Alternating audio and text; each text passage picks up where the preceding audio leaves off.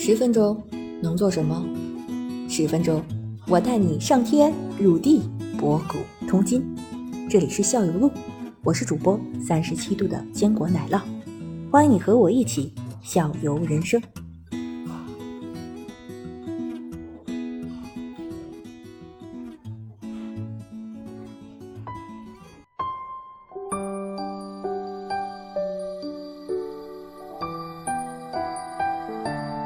您下午有课吗？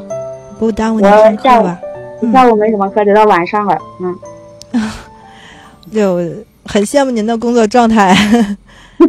对，我们是嗯你们都比较忙的时候，我们很闲；你们都很闲的时候，我们很忙，正好相反。对，您觉得这种状态就还可以，挺好的。我这么多年已经适应了，觉得嗯倒没有，我就还觉得蛮好的。嗯，已经适应了，主要是，嗯，刚开始的时候嗯会不太适应，因为我们吃饭没有饭点儿啊。我们吃饭的时候，正好嗯你们晚上六点多、七点多饭店都开门的时候，我们在上班儿，所以我们只能赶到六日呀，或者是一周给自己有一节课，嗯、嗯休息一下，才能吃上真正的饭店开门的饭。太可怜了。然后要不然就是就是下午的时间，你看饭店也都不开门，对吧？就是吃些快餐啊这些，嗯，哦，是这这个意思。呃，但是节假日的时候还是可以聚一聚的啊。就练习练习瑜伽的人晚上就不吃饭了，他六点就要去上课。我觉得完全哦，对我我大概是知道，因为练习瑜伽之前有要求说，尽量保持空腹状态，是这个原因吗？呃，对，是尽量保持空腹的状态。嗯其实现在也不是因为大家要晚饭点去练习，是因为你你只有那个时间大家有时间，只有那个那个那是下班的时间，只有那个时候是大伙有时间的时候，练习嗯最好的时间肯定是上午日出的时候。嗯，嗯，但是这个时候条件不允许，嗯对，条件不允许，就是说，哎呀，不管是不管什么时候吧，哪怕半夜十点，你这会儿想练吧，你有时间你就练一会儿就行，练就比不练强，这样。是。我进来了，我进来了，我进来了。哎呦天哪我！刚我我刚才刚想说话，被那个那个艾老师一句话，我觉得好像我又又我认知上又有问题了。我我以为那个 我我我以为是这样，那个我刚才我那上网查了查资料，就是他这个瑜伽好那个网上写的是那个就是瑜伽的锻炼的时候，要在他一个小时之前稍微进点餐，不要保持那种饥饿或空腹状态，好像跟艾玛老师说的嗯，那个不对，一样的说保持四小时空腹才能练，啊。三四个小时。哦，不用不用完全的空腹，应该是半饱的状态。其实就跟对嗯，其实就是你太饿也不行。根据人的体质，像有一些人他可能低血糖，他可能上课的时候呢，就上课前我们都会给他准备饼干啊、蜂蜜水啊，让他吃一些，或者是这种流食容易消化的东西，也要看你肠胃消化的是功能嘛。如果就是说有的人呢，就是他像我就是消化能力我不行，我上课前吃东西，我一做低头背朝下的头朝下的动作，我就会容易吐。嗯就是你想象一下，你现在要快速跑一千米或者就五百米，你你四点钟要跑步，你知道你就知道你要该吃多少东西。你三点钟你不可能吃一碗炸酱面，四点钟去跑步比赛。那您的您在就是说咱们这瑜伽的强度要跟那个就是长跑其实是差不多的，但很多人就是觉得，只是觉得哎，也不是说跟长跑，我只是打一个比方，就是说，嗯哎，对对，就是说你要现在要去，你要跑步是，你看你能吃多少东西，你不可能吃的特别饱，然后我去跑步吧，但你也不能说我这会儿都饿的不行，我还忍着忍到四点多，我跑完再吃，也不行，对不对？嗯吃一点儿，嗯别晕倒哎就是就行了。啊就是嗯正常，说实话，就是六点钟上课，那嗯但是咱今天呢，就是怎么说呢，十二点吃的特别少，对吧？那咱可以在五点多、四点多，能稍微早一点，四点多的时候呢，你就可以多吃点，不是稍微吃点米饭也可以，就少吃一点，对吧？别吃太硬壳的东西。我哎，比如说，那我四点多没空吃，我得五点半、六点钟我上课，那五点半我也可以吃一点，吃点什么呀？嗯，就是酸奶呀，或者是燕麦片呀，或者是几块饼干啊，对吧？哎，嗯都可以。哎，就是根据你自己的身体，哎，明白。或者再低的话，你上课前我们也会让您含一块糖，嗯，吃块糖再上，嗯。嗯，好，子欣，你有什么问题吗？刚才我们跟艾玛老师聊了聊了一些，嗯，瑜伽的这个人群，喜呃喜欢学习瑜伽的人群，比如一些小朋友啊，嗯，还老年人啊这些，嗯，对，聊的这些，嗯那你是不是漏了一点？嗯，哪一点因为我们知道，不是，因为我们知道啊，艾玛老师还是一位嗯准妈妈。啊，哦，妈妈，准妈妈啊，对，那么是不是这孕妇是不是也可以练瑜伽？嗯对呃，嗯孕妇可以练习瑜伽，但是呢，也可以也可以说孕妇不可以练习瑜伽。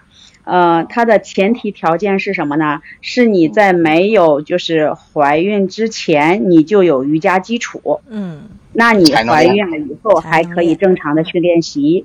如果您在就是以前就根本没有瑜伽基础，您现在怀孕，对吧？然后你想要去练习，那我就不太建议您去练习。嗯为什么呢？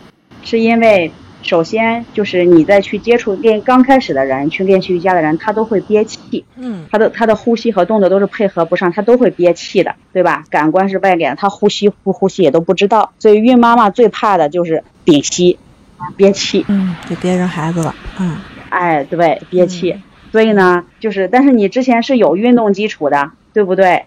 你就没有问题，你就不会有这种问题，你就不会说是憋气。呼吸动作你就能做，你因为你已经很熟悉了呀，你就可以正常练习呀，对吧？嗯嗯，但是孕妈妈呢，还是嗯每个月每到嗯、就是不同的阶段会有不同的注意事项的啊，嗯，就是。前前三个月不能练吧，然后呃临近生都可以练。说实话，我是一直在练习。呃，包括我们，嗯我们也有学生也是一直在练习，因为他他他前三个月的时候，我会让他练的很少，比如说他以前的强度是十，嗯，然后前三个月的时候呢，喂养稳定的话呢，我让他就练习到五，就是这样，然后跳跃的运动不去做，就这样，嗯。嗯。嗯，好的，行，回答你的问题了没？他这个，那他这个在这段时间练瑜伽的话，是对大人好呢，还是对孩子好？前三个月的话，没有什么跟大人跟孩子还没有什么关系吧，那个时候，对，嗯，对大当然对大人好了，你这一个对大人对这是直男思维，这大人好了，孩子自然就好了呀，对吧？嗯。这是一体的，它在一起是吧？分不开。呃呃，但是后期的话呢，你的练习，你经常去动的话呢，是对孩子也还不错的。对孩子在身体里，他也能，因为你在动的时候，孩子也能跟着你，就是就是怎么说呢动，一下，活动一下。然后呢，你的胯开了呀，什么，你有空间，你身体更敏感了，对吧？你跟孩子的连接也更强一些。那您现在能感觉到就是肚子里的小宝宝在给你发出什么信号之类的感觉吗？呃，会的，会。比如说嗯早上的时候，就是闹钟一响，他嗯他自己就先动，你知道吗？起床，他自己知道，嗯哎，他就他就起床，你不起床，他都会叫你起床嗯。对。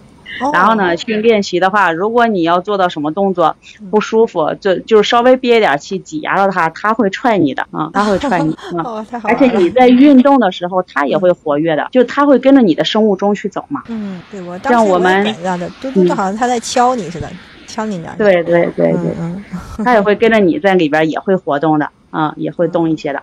像我们有一个就是私教的会员，他可能就上课上的比较少，平时呢在家里边最重的活就是拿个手机，嗯、也不爱干活儿，对。然后呢，他就去产做产检，又跟我说，在二十四周的时候做产检，跟我去说，就是因为那个时候要照这个四维嘛，嗯嗯，他就在家就属于从沙发挪到床，从床挪到沙发，就一直不动的，就是一星期强迫到这儿上一节课，然后他就照思维，从早上八点钟嗯一直到下午两点钟，孩子一动不动，就 因为他他本身就不动，孩子也不动。然后呢，医生实在没办法，医生告诉他你去喝杯咖啡吧，哦哦，让孕妇要喝咖啡啊？哦，没办法，你得刺激一下孩子呀，你不刺激他，他不动，这个思维没法照呀，他他他位置不太对。其实要大夫知道他在练习瑜伽的话，你来来个什么动作舒展一下，能好一点。但是他平时因为练习的也少，嗯，也不敢。